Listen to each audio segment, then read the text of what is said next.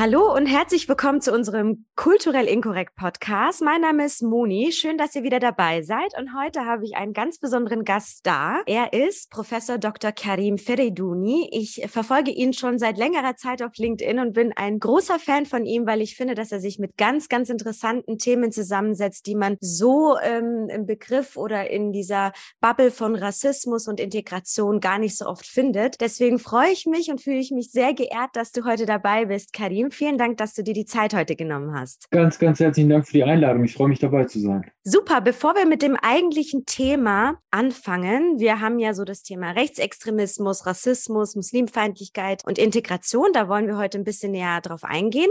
Wäre es doch ganz cool, wenn du dich unseren Zuhörerinnen und Zuhörern mal vorstellst. Wer ist Professor Dr. Karim Feriduni? Also äh, im Berufskontext ist Karim Feriduni äh, ein äh, Juniorprofessor für Didaktik der sozialwissenschaftlichen Bildung. Das klingt jetzt ein bisschen sperrig. Ich bilde PolitikllehrerInnen aus an der Ruhr-Universität Bochum. Ich war selber einige Jahre Lehrer für die Fächer Deutsch und Sozialwissenschaften an einem Gymnasium im Ruhrgebiet. Und meine Arbeitsschwerpunkte sind Rassismusforschung in unterschiedlichen pädagogischen Institutionen diversitätssensible Lehrerinnenbildung, politische Bildung in der Migrationsgesellschaft. Ich äh, berate auch seit einiger äh, Zeit die Bundesregierung, unterschiedliche Ressorts zum Thema Rassismus und Rechtsextremismus und gemeinsam mit einem Freund von mir Mathis Christian, der äh, Agile Coach ist und Scrum Master ist, haben wir einen E-Learning-Kurs entwickelt zum Thema Alltagsrassismus in Unternehmen. Äh, und wir versuchen äh, mithilfe von Workshops, aber auch mithilfe dieser, des E-Learning-Kurses Alltagsrassismus besprechbarer zu machen in Unternehmen. Sehr, sehr cool. Vielleicht kannst du noch mitgeben, ob du oder welchen kulturellen Hintergrund du hast. Denn ähm, ich stelle ja in meinem Podcast Kulturell Inkorrekt viele Kulturen vor, beziehungsweise Menschen mit kulturellen Hintergründen.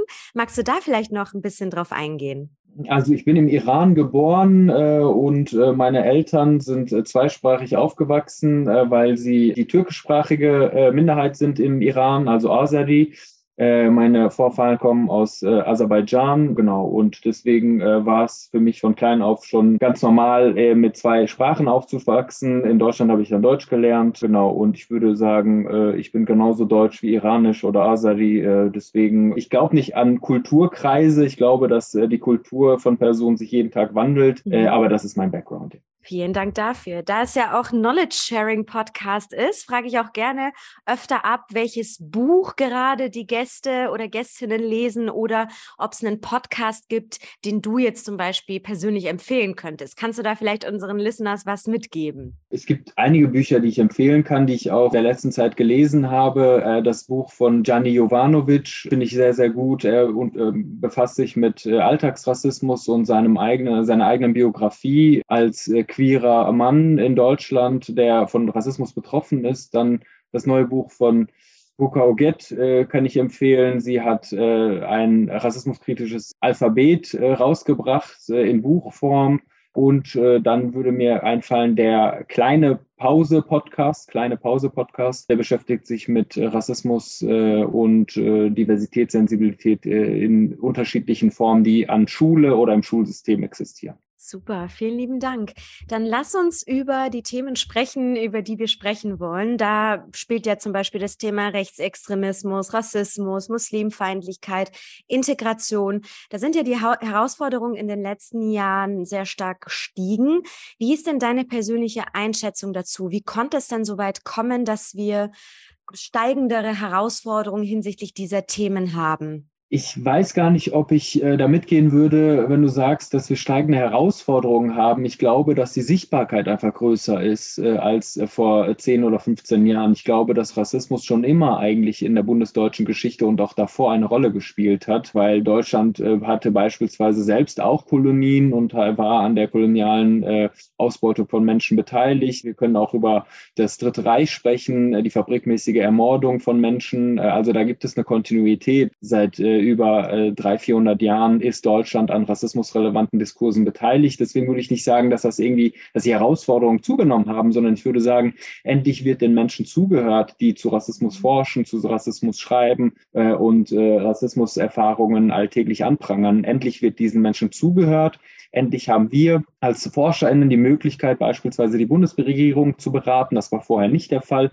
Ich glaube, die Sensibilität ist gestiegen in Bezug auf das Thema, weil die Politik verstanden hat und auch die Zivilgesellschaft verstanden hat, dass Rassismuskritik nicht ähm, Partikularinteressen betrifft. Es äh, trifft nicht nur äh, einige wenige Menschen in unserer Gesellschaft, übrigens auch nicht Personen mit sogenanntem Migrationshintergrund alleinig, sondern das ist eine gesamtgesellschaftliche Herausforderung, weil, Rassismus macht ja nicht nur etwas mit Menschen, die Rassismuserfahrung machen, sondern Rassismus verändert auch die Lebenswirklichkeit äh, von Menschen, die von sich selber glauben, sie hätten nichts mit Rassismus zu tun. Mhm. Ähm, also ich glaube, es ist sichtbarer geworden, das Thema, deswegen wird es auch angegangen. Äh, also Unternehmen und PolitikerInnen, Parteien können sich es nicht mehr leisten, nicht über das Thema zu sprechen. Äh, das ist eine gesamtgesellschaftliche Herausforderung geworden und äh, deswegen ähm, würde ich sagen, ja, Rassismus gab es schon immer, aber es war, wurde nicht so produktiv angegangen wie heutzutage. Jetzt stelle ich mal eine etwas provokantere Frage, also eine spontane Nachfrage, die mir jetzt gerade in den Sinn kam. Wie echt ist denn der, das Engagement einiger Institutionen oder jetzt auch vielleicht Unternehmen in diesem Bereich? Ne? Weil man hat ja auch viel jetzt in Richtung Sustainability, in Richtung Greenwashing gehört und gesehen. Wie schätzt du das ein oder wie nimmst du das wahr? Wie echt ist dieses Engagement bei Institutionen, Unternehmen und Co? Ganz unterschiedlich unterschiedlich. Also die Institutionen und Unternehmen und PolitikerInnen, die sich bei uns melden, die wollen lernen, äh, die wollen äh, Strategien haben, die wollen sich entwickeln, die wollen einen Organisationsentwicklungsprozess durchlaufen. Deswegen äh, sehe ich wahrscheinlich äh, nur die Person vor mir sitzen äh, oder miteinander zusammenarbeiten, die tatsächlich äh, Lust haben auf das Thema und endlich Strategien entwickeln wollen wie sie dagegen vorgehen können. Es gibt natürlich auch Unternehmen, äh, mit denen wir sozusagen nichts zu tun haben, die das äh, als Werbebotschaft platzieren wollen, einen Werbeslogan initiieren, ein Fotoshooting äh, durchführen und denken, sie werden diversitätssensibel. Also es gibt sowohl als auch, es kommt äh, sicherlich darauf an, äh, wie Rassismuskritik oder Diversitätssensibilität mit Leben gefüllt wird in einem Unternehmen. Ja. Jetzt hast du ja schon gesagt, jetzt basierend auf unserer Geschichte, ne, natürlich in Deutschland, ähm, wir haben ja eine lange Geschichte, was Rassismus angeht, jetzt nicht nur das Dritte Reich, sondern wenn man auch viel weiter oder viel weiter zurückgeht in der Geschichte. Wie tief sitzt denn Rassismus oder Muslimfeindlichkeit in Deutschland? Würdest du sagen, es ist ein strukturelles Problem oder wie hast du da jetzt Informationen in den letzten Jahren ähm, mithilfe deiner Arbeit wahrscheinlich herausfinden können, wie tief das dann in Deutschland sitzt? Also antimuslimischer Rassismus äh, ist eine Form von Rassismus. Wir reden von Rassismen, äh, also antimuslimischer Rassismus, antischwarzer Rassismus, antiasiatischer Rassismus, mhm. äh, antislawischer Rassismus und dann würde ich davon abgrenzen noch Antisemitismus. Ähm, das sind so die äh, gängigen Formen, mit denen wir uns äh, beschäftigen. Und natürlich Gage-Rassismus. Gage-Rassismus hat als Begrifflichkeit, äh, führt dazu, dass ähm, es äh, Dinge beschreibt, die äh, Romnia und Sintessa erfahren in ihrer alltäglichen Lebensrealität.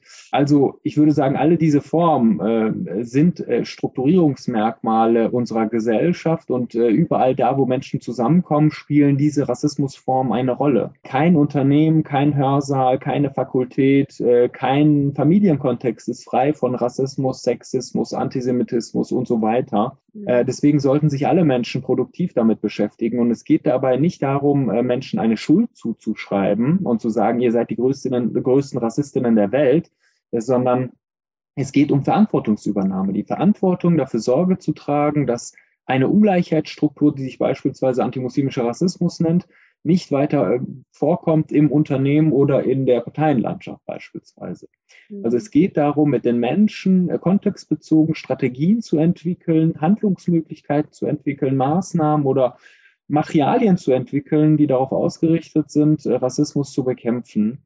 Es geht dabei nicht um Partikularinteresse, sondern das ist einfach schlicht und ergreifend ein Menschenrecht. Menschen haben ein Recht, vor Rassismus geschützt zu werden. Und in Bezug auf Unternehmen kann ich äh, sagen, da sprechen die Zahlen für sich, Rassismus führt dazu, dass die Mitarbeiterinnenzufriedenheit sinkt. Rassismus führt dazu, dass der Krankenstand sich erhöht. Rassismus führt dazu, dass Potenziale nicht erkannt werden. Äh, und wenn Unternehmen äh, Abhilfe schaffen wollen, dann müssen sie sich tatsächlich mit Rassismus auseinandersetzen. Es hilft nicht, wenn Menschen sagen, äh, wir sind frei von Rassismus oder wir sind so international, bei uns arbeiten Menschen aus 150 verschiedenen Ländern bei uns kommt Rassismus gar nicht vor. Oder es hilft auch nicht zu sagen, wir sehen keine Hautfarben, wir sehen nur Menschen. Das ist Teil des Problems, weil wenn sozusagen nicht anerkannt wird, äh, dass Rassismus vorkommt, wenn nicht anerkannt wird, dass wir alle in derselben Gesellschaft leben, aber unterschiedliche Lebensrealitäten besitzen, wenn wir eine Wohnung suchen, wenn wir eine Partnerschaft eingehen wollen,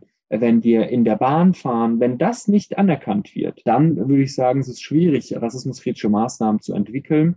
Also der Weg äh, zu einer rassismussensiblen Unternehmenskultur muss sein, erstmal anzuerkennen, dass Rassismus im eigenen Unternehmen vorkommt. Und ich gebe mal äh, vier äh, Fragen, die sozusagen äh, sinnvoll sind für alle Menschen, die sich mit Rassismus in Unternehmen oder in anderen äh, Bereichen beschäftigen wollen, die helfen, äh, sozusagen klarzukriegen, wo die Reise hingehen könnte. Die erste Frage lautet, was hat Rassismus mir beigebracht, obwohl ich nicht rassistisch sein will? Zweite Frage lautet, was passiert eigentlich in meinem Arbeitskontext, in meiner Abteilung, in meinem Unternehmen rassismusrelevantes? Dritte Frage lautet, welche Gesetzestexte, welche Materialien nutze ich für meinen spezifischen Arbeitskontext? Äh, welche Statistiken nutze ich und was ist daran rassismusrelevant? Und äh, die vierte Frage lautet, was muss ich dafür tun, dass äh, mein Arbeitskontext ein Stück weit weniger Rassismus relevant ist oder bleibt. Und um Antworten zu finden darauf, hilft die rassismuskritische Analysebrille. Also es geht nicht darum, Menschen etwas vorzuschreiben, es geht nicht darum, als Sprachpolizei aufzutreten, sondern ich glaube, wenn Menschen anerkennen, wenn Unternehmen anerkennen, dass Rassismus auch bei ihnen eine Rolle spielt, obwohl sie nicht rassistisch sein wollen, dann ist das der erste Schritt, um sinnvolle Maßnahmen zu entwickeln. Es geht darum, Rassismus besprechbar zu machen was mir jetzt gerade so spontan in den Kopf kam als Nachfrage ist, viele Unternehmen frühstücken das Thema in Anführungszeichen ja ab, indem sie sagen, okay,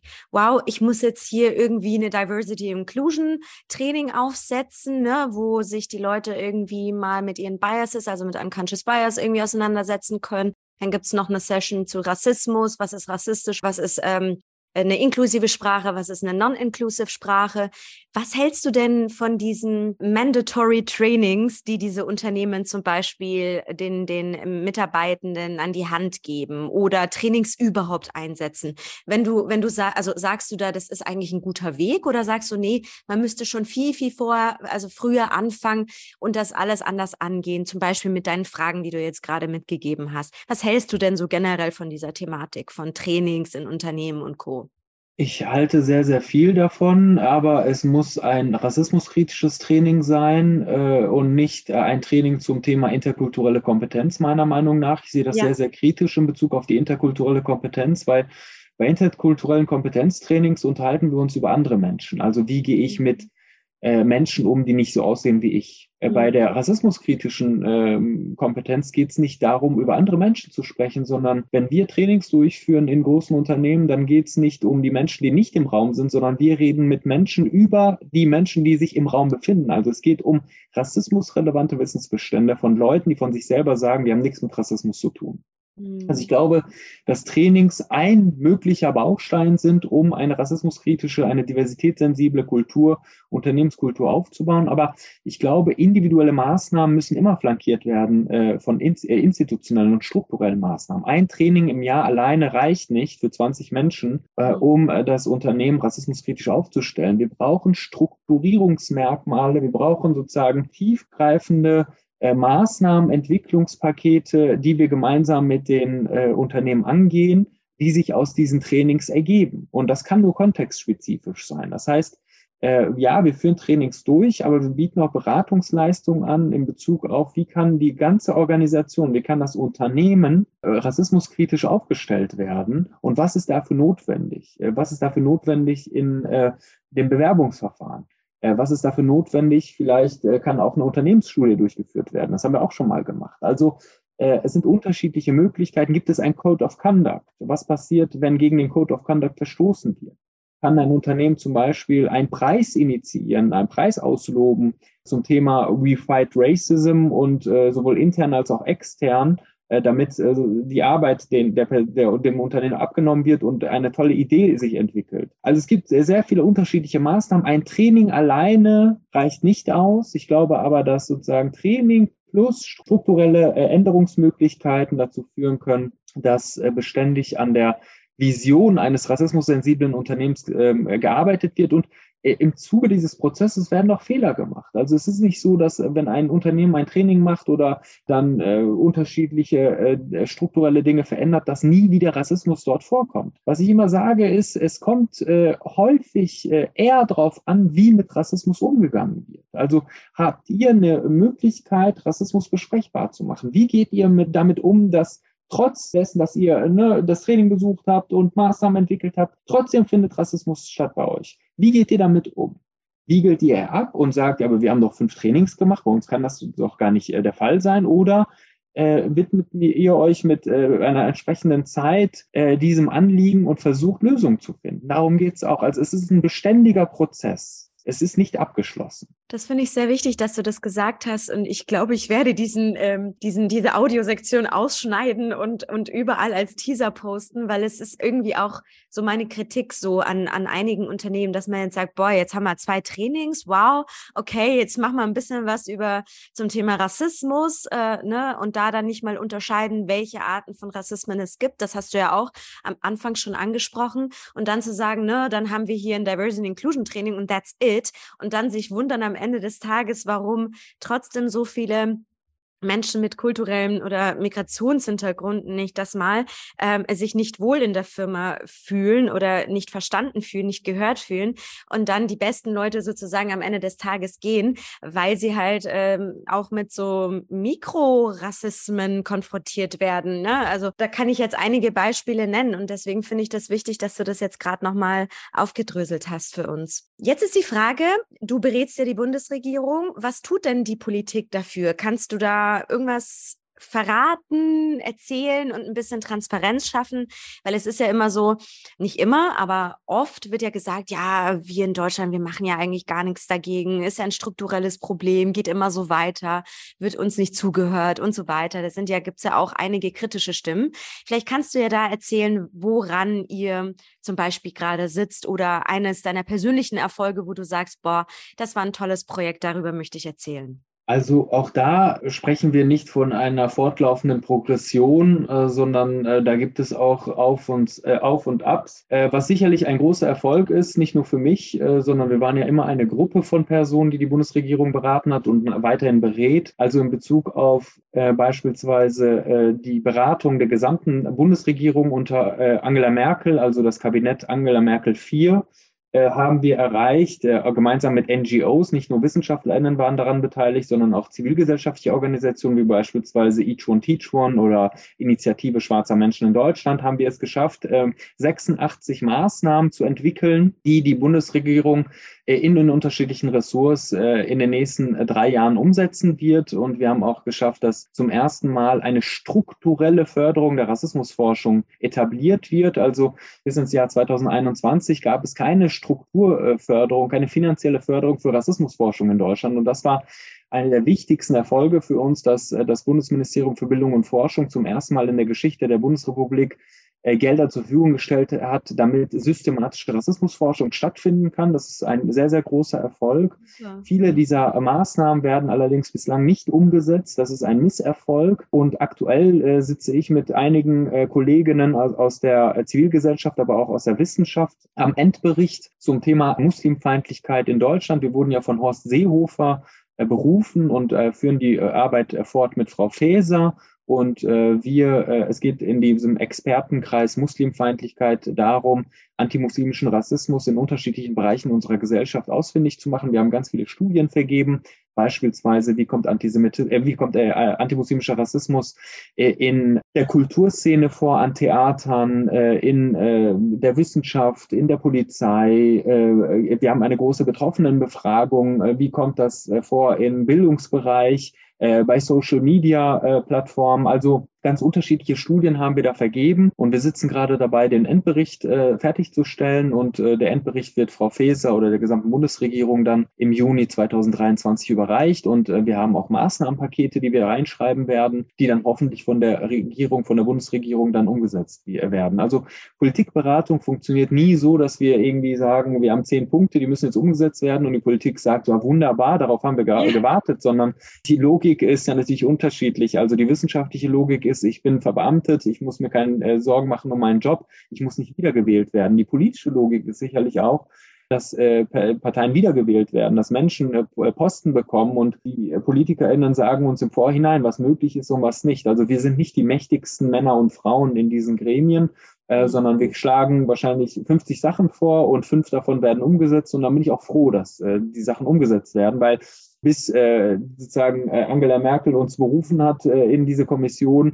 gab es gar keine rassismuskritische äh, Beratung äh, jeglicher Bundesregierung. Äh, deswegen würde ich sagen, das ist ein mühsamer Prozess. Ich mache das sehr, sehr gerne trotzdem in Nordrhein-Westfalen, aber auch im Bund, weil ich glaube, dass dadurch auch Veränderungen stattfinden können. Und ich meine, ich werde ja von Steuergeldern bezahlt. Ich habe eine gesellschaftliche Verpflichtung, äh, sowas zu machen. Und ähm, ja, und wenn Dinge durchgesetzt werden, äh, umgesetzt werden, dann ähm, ist es wunderbar. Und ich hoffe, dass eben viele dieser Dinge, die wir in diesem Endbericht einschreiben werden, dass die auch umgesetzt werden können. Also ich finde es wirklich wunderschön, wie ihr euch da ähm, engagiert und wie ihr dran bleibt. Also ich habe auch rausgehört, du hast auch gesagt, das ist ein mühsamer Prozess, aber es zeichnet euch aus. Und ich finde auch, also es ist ein, ein gutes Zeichen, dass ihr dazu berufen wurdet, wenn es das davor nicht gab. Und ich kann mir vorstellen, ich habe selber Politikwissenschaften studiert und habe da äh, öfter gehört, wie manchmal, wie mühsam das manchmal sein kann, die Zusammenarbeit äh, in der Politik selbst oder mit der Politik. Deswegen wünsche ich euch gar ganz, ganz viel Kraft und ähm, bewundere euch für euren Einsatz und für eure Arbeit und wünsche ganz, ganz viel Glück für die Zukunft. Ganz, ganz herzlichen Dank. Ich glaube, dass wir an unterschiedlichen Stellschrauben in unserer Gesellschaft äh, dazu beitragen können, unsere Gesellschaft lebenswerter zu machen. Also die ja. Arbeit, die ich mache, ist nicht irgendwie wertvoller als deine Arbeit und deine Arbeit ist nicht wertvoller als eine Arbeit von anderen anderen Personen, die sich für eine gerechte Gesellschaft einsetzen. Ich ja. glaube, wenn alle Personen äh, vor ihre eigenen Haustüre kehren, dann schaffen wir das gemeinsam. Das ist eine super Überleitung zu meinem nächsten, zu meiner nächsten Frage. Wie kann denn jetzt, wenn du jetzt mal überlegst, jetzt haben wir Unternehmen beleuchtet, die Politik beleuchtet, jetzt gehen wir mal zurück zur Gesellschaft und zu jedem Einzelnen oder jeder Einzelnen. Wie kann man als Einzelner oder als einzelne Person, deutsche Mitbürgerin slash Mitbürger in, in Deutschland dazu beitragen, dass wir uns mehr zusammenführen, anstatt dass wir uns spalten und dass jeder seinen Beitrag zu den verschiedenen Rassismus, Rassismenformen dazu beitragen kann, zu einem besseren Leben in Deutschland oder besseren Zusammenleben in Deutschland. Kannst du da vielleicht zwei, drei konkrete Tipps und Tricks an die Zuhörerinnen und Zuhörer weiterleiten oder weitergeben? Ja, also der erste Trick lautet, und das ist eigentlich gar kein Trick, sondern das ist harte Arbeit, nämlich lebenslanges Lernen. Ich mhm. glaube, sorry, ähm, um Rassismus zu erlernen, müssen Personen eigentlich nichts machen. Es reicht ein ganz normales Aufwachsen in unserer Gesellschaft. Um Rassismus zu verlernen, braucht man Kraft, Mut äh, und wirklich jeden Tag äh, aufs Neue äh, die Möglichkeit, dazu zu lernen. Also um Rassismus zu verlernen, das ist sozusagen ein aktiver Prozess, äh, für den man sich jeden Tag entscheidet. Ähm, was äh, Personen machen können, ist Antirassismus-Workshops besuchen und vielleicht zwei Übungen, die ich äh, mitgeben kann, die sie auf die Schnelle durchführen können. Erste Übung ist, gucken Sie sich mal an, wo sozusagen an welcher Stelle in äh, dem Privatleben oder auch im Berufsleben der sogenannte Migrationshintergrund von anderen Menschen eine Rolle spielt. Also wann wird der Migrationshintergrund betont von Menschen? Sind das eher positive Situationen oder sind das eher negative Situationen, an denen äh, der Migrationshintergrund von Menschen ganz explizit betont wird? Ich nehme dem nämlich häufig es so war, dass der Migrationshintergrund als Containerwort genutzt wird für alle negativen Attribute, die man einer Person überhaupt nur zuschreiben kann, in problematischen Situationen. Also wenn es problematisch wird, dann heißt es häufig, ach, ja klar, der hat Migrationshintergrund. Aber mhm. wenn es positive Dinge gibt, äh, dann werden die nicht so sehr mit Migrationshintergrund verknüpft. Also gucken Sie sich mal an, in welchen äh, Arbeitskontexten äh, spielt äh, der sogenannte Migrationshintergrund eine Rolle? Und die zweite Übung äh, könnte sein, bei Oma Ernas 80. Geburtstag einfach mal zu lauschen, ohne etwas zu sagen. Wie wird bei dieser Feierlichkeit über äh, Geflüchtete gesprochen? Wie wird über schwarze Frauen gesprochen? Wie wird über muslimische Männer gesprochen oder diejenigen, die dafür gehalten werden? Das könnte vielleicht auch eine gute Übung sein, zu erkennen, äh, dass Rassismus eigentlich überall in unserer Gesellschaft vorkommt. Und vielleicht eine dritte Übung, Übung, wenn jemand Ihnen von Rassismuserfahrungen berichtet, dann hören Sie zu. Hören Sie zu, nicht um zu antworten oder zu entgegnen, ja, aber, sondern hören Sie zu, um zu lernen, um zu verstehen. Es geht bei der Rassismuskritik darum, zu begreifen, wie werden Menschen zu fremd und andersartigen Wesen konstruiert. Mithilfe von Witzen, Bildern, Statistiken, Büchern und so weiter. Also lernen Sie von Ihrem Gegenüber, weil Ihre Lebensrealität, wenn Sie eben äh, als äh, Person herumlaufen, die keine Rassismuserfahrung macht in ihrem Leben, unterscheidet sich von der Lebensrealität von Menschen, die diese Rassismuserfahrung machen. Und es liegt an Ihnen, einfach diese Lebensrealität, diese andere Lebensrealität gelten zu lassen oder irgendwie abzuwiegeln mit einem Satz, der anfängt mit Ja, aber. Ja, aber ich hatte auch ein schwieriges Leben, ich trage Brille. Ja, aber du kommst ja mit der Rassismuskeule. Ja, aber wir leben in einer demokratischen Gesellschaft ja, wir leben in einer demokratischen Gesellschaft, aber äh, wenn sie nicht anerkennen, dass wir unterschiedliche Lebensrealitäten besitzen, dann sind sie nicht Teil der Lösung, sondern Teil des Problems. Also diese drei Übungen empfehle ich Ihnen. Äh, seien Sie offen. Es geht dabei um lebenslanges Lernen. Nehmen Sie Ihre Lernchancen wahr. Seien Sie neugierig äh, und gucken Sie einfach mal, was Sie so mitnehmen im Privatleben und im Berufsleben. Und dann können Sie ja Strategien entwickeln, gemeinsam mit anderen Menschen. Also bleiben Sie nicht isoliert, sondern reden Sie mit anderen Menschen über Ihre Erfahrungen schließen sie sich zusammen und entwickeln sie gemeinsam Strategien, äh, wie Rassismus verhindert werden. Vielen lieben Dank für deine Tipps. Und eine Nachfrage habe ich aus egoistischer Sicht, weil ich das gerne wissen oder von dir lernen möchte, weil ich habe so ein Problem mit diesem Whataboutism. So, ne? Also wenn ich irgendwie irgendwo was lese, irgendein Post, es geht um eine bestimmte Rassismusform und sag ich mal, es gibt jetzt, es geht jetzt irgendwie über Rassismus gegenüber Menschen aus dem Mittleren Osten. So, und dann kommt aber, aber das und das und das. Ich kann doch jetzt nicht um die Menschen dort trauern, weil das und das und das. Also wie gehst du zum Beispiel mit Whataboutism um? Was würdest du mir als Lernende von dir weitergeben? Weil ich manchmal da so echt so Probleme habe, wirklich ruhig zu bleiben und zu sagen, hey, es geht hier nicht um dich, es geht hier wirklich um was anderes. Aber wie gehe ich da so am besten damit um? Vielleicht kannst du das noch am Ende kurz beantworten, bitte. Ja, es gibt äh, keine Best Practice äh, Rezepte, die ich sozusagen anwenden kann und ab morgen sind alle Widerstände in Bezug auf Rassismus aufgehoben. Das gibt es leider nicht. Äh, aber äh, ein Vorschlag ist auf jeden Fall, aber das, du hast ja gerade gesagt, das fällt dir schwer, ruhig zu bleiben. Ja. Das ist, ne, und ich würde sagen, eine Strategie ist, kann ich dir doch entgeben, ist Erklärung geben, Erklärung einfordern. Also mhm. Erklärung geben heißt, wenn du etwas kritisierst, was rassismusrelevant ist, dann musst du dich auch wirklich mit äh, dem geschichtlichen Kontext auskennen, dann musst du auch sprachlich sensibel sein, äh, mhm. um dem Gegenüber äh, nicht das Gefühl zu vermitteln, du bist der größte Nazi der Welt. Es geht vielleicht eine andere Strategie, ist auch neben Erklärung geben, Erklärung einfordern, ist die Position ablehnen, die Person annehmen. Also äh, zu sagen, ich bin äh, wirklich, äh, du bist ein sehr, sehr hochgeschätzter Kollege von mir, ich habe sehr, sehr viel gelernt von dir, weißt du noch damals, als du mir dies und jenes sozusagen gezeigt hast, aber diese Position, die du jetzt gerade vertreten hast, ist rassismusrelevant. Da steckt Rassismus drin. Ich sage nicht, dass du rassistisch bist, sondern das, was du gerade geäußert hast, ist hochproblematisch und ich sage dir auch warum. Und wie können wir äh, dagegen vorgehen, dass das jetzt nicht nochmal vorkommt? Und im besten Fall nicht in großer Runde, damit der Kollege oder die Kollegin Angst hat, äh, ihr Gesicht zu verlieren, sondern äh, einfach zur Seite nehmen, zu äh, fragen, ob äh, diese Person Zeit hat, sich Zeit nehmen, zu erklären, und dann noch Erklärungen einfordern. Ich habe hör mal, ich habe immer äh, irgendwie jetzt in den letzten vier, fünf Malen, als du was gesagt hast, hast du Migrationshintergrund total abfällig benutzt. Was mhm. steckt dahinter? Meinst du wirklich, dass alle Menschen mit Migrationshintergrund irgendwie schlechte Arbeit machen? Erklär mir das doch. Erklärung geben, Erklärung einfordern, Person annehmen, Position ablehnen. Ähm, das sind sozusagen die Sachen und nicht in großer Runde ansprechen, ohne ZuschauerInnen. Das kann dazu führen, dass Menschen sich verändern. Aber, jetzt kommt ein großes Aber, mhm. wir müssen einfach anerkennen, dass 20 Prozent unserer äh, MitbürgerInnen sich nicht verändern wollen. Die wollen weder was zum Thema Rassismus lernen, noch haben sie Lust, äh, irgendwie Sexismus äh, sensible Wörter zu benutzen. 20 Prozent haben keine Lust, sich zu verändern. Die kriegst du nicht mit den Podcasts, die kriege ich auch nicht mit den Trainings, die kriegen wir auch nicht in der universitären Ausbildung. Die anderen 20 Prozent unserer Gesellschaft sind sehr, sehr äh, sensibel äh, in Bezug auf diese Themen, die wir gerade besprochen haben. Die muss ich gar nicht erreichen. Mir geht es um die 60 Prozent verbleibenden unsicheren Personen. Die sind unsicher. Was dürfen sie sagen? Was dürfen sie nicht sagen? Ist das richtig, was beispielsweise Rechtspopulistinnen ihnen eintrichtern wollen oder nicht?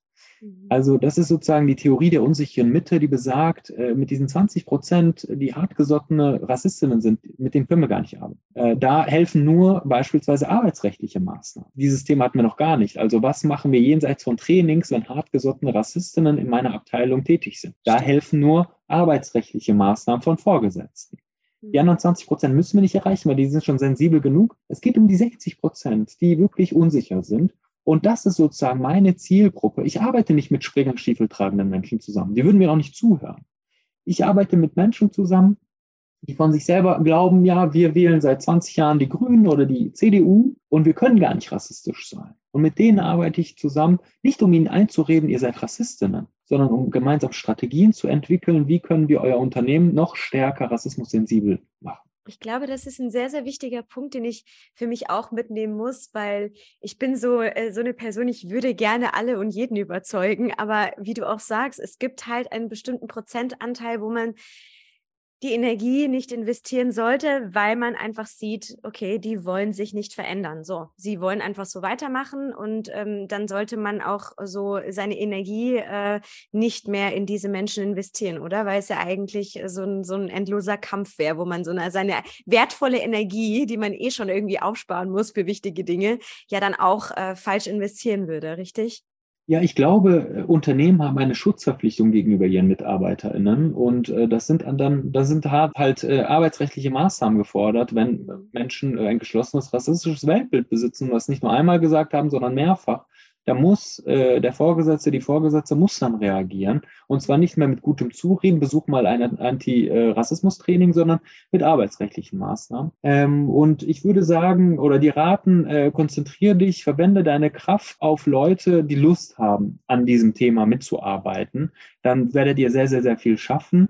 Und alles andere müssen eben die Menschen regeln, äh, die ja, sich mit Arbeitsrecht auskennen äh, und damit eben Menschen geschützt werden von Hardcore-Rassistinnen, die sich auch in Unternehmen also vielen lieben Dank für deine tollen Antworten in dem Sinne von, dass sie mir, mir persönlich ähm, sehr viel weiterhelfen. Jetzt kommen wir zum Schluss. Da frage ich immer nach den persönlichen Wünschen für die Zukunft und die berühmten letzten Worte. Was ist denn dein persönlicher Wunsch, slash deine persönlichen Wünsche für die Zukunft? Und gibt es etwas, was du unseren Zuhörerinnen und Zuhörern mitgeben möchtest? Mein Wunsch für die Zukunft ist, dass äh, Rassismus besprechbar wird, dass Rassismus als ganz normale Professionskompetenz Transparenz in Unternehmen betrachtet wird, dass Maßnahmen entwickelt werden von allen Unternehmen, äh, um ihre MitarbeiterInnen zu schützen und dafür wünsche ich äh, allen Menschen viel Kraft und Ausdauer und auch Spaß, weil das kann auch ein wirklich sehr, sehr ein Prozess sein, der Menschen auch Spaß macht, weil um sozusagen diese Maßnahmen zu entwickeln, ist Kreativ, äh, Kreativität gefordert und diese Maßnahmen helfen, äh, die Unternehmenskultur ein Stück weit gerechter zu etablieren. Deswegen würde ich sagen, äh, Freude und Spaß und Lachen gehört auch dazu. Mhm. Und äh, ja, viel Gesundheit weiterhin. Super. Vielen lieben Dank, Karim, für deine Zeit, für deine Ideen, für deine Hilfe. Ich ähm, bin sehr, sehr glücklich und fühle mich geehrt, dass du Teil des Podcasts gewesen bist und wünsche dir für die Arbeit und für die Zukunft alles, alles Liebe und alles Gute. Ganz, ganz herzlichen Dank. Dankeschön auch für die sehr, sehr wertschätzende Kommunikation. Ganz, ganz herzlichen Dank. Ich habe mich sehr gefreut und ich freue mich auf den Podcast, den anzuhören. Danke. Und liebe Zuhörerinnen und Zuhörer, vielen lieben Dank, dass ihr uns eure Zeit geschenkt habt und in den Podcast äh, reingehört bzw. ihn zu Ende gehört habt. Ich werde alle wichtigen Links, Veröffentlichungen, relevante Bücher, die wir für relevant und wichtig finden oder die Karim weiterempfehlen kann, äh, in die Shownotes packen, wie immer. Teilt den Podcast sehr fleißig fleißig wie immer, redet darüber, ähm, schickt den bitte weiter an Freunde, Freundinnen, Bekannte, die, sage ich mal, wo ihr wisst, dass dieser Podcast weiterhelfen kann und sie weiterbringt im Leben. Und ansonsten freue ich mich, wenn ich euch für die nächste Podcast-Episode wieder begrüßen darf. Bis dann!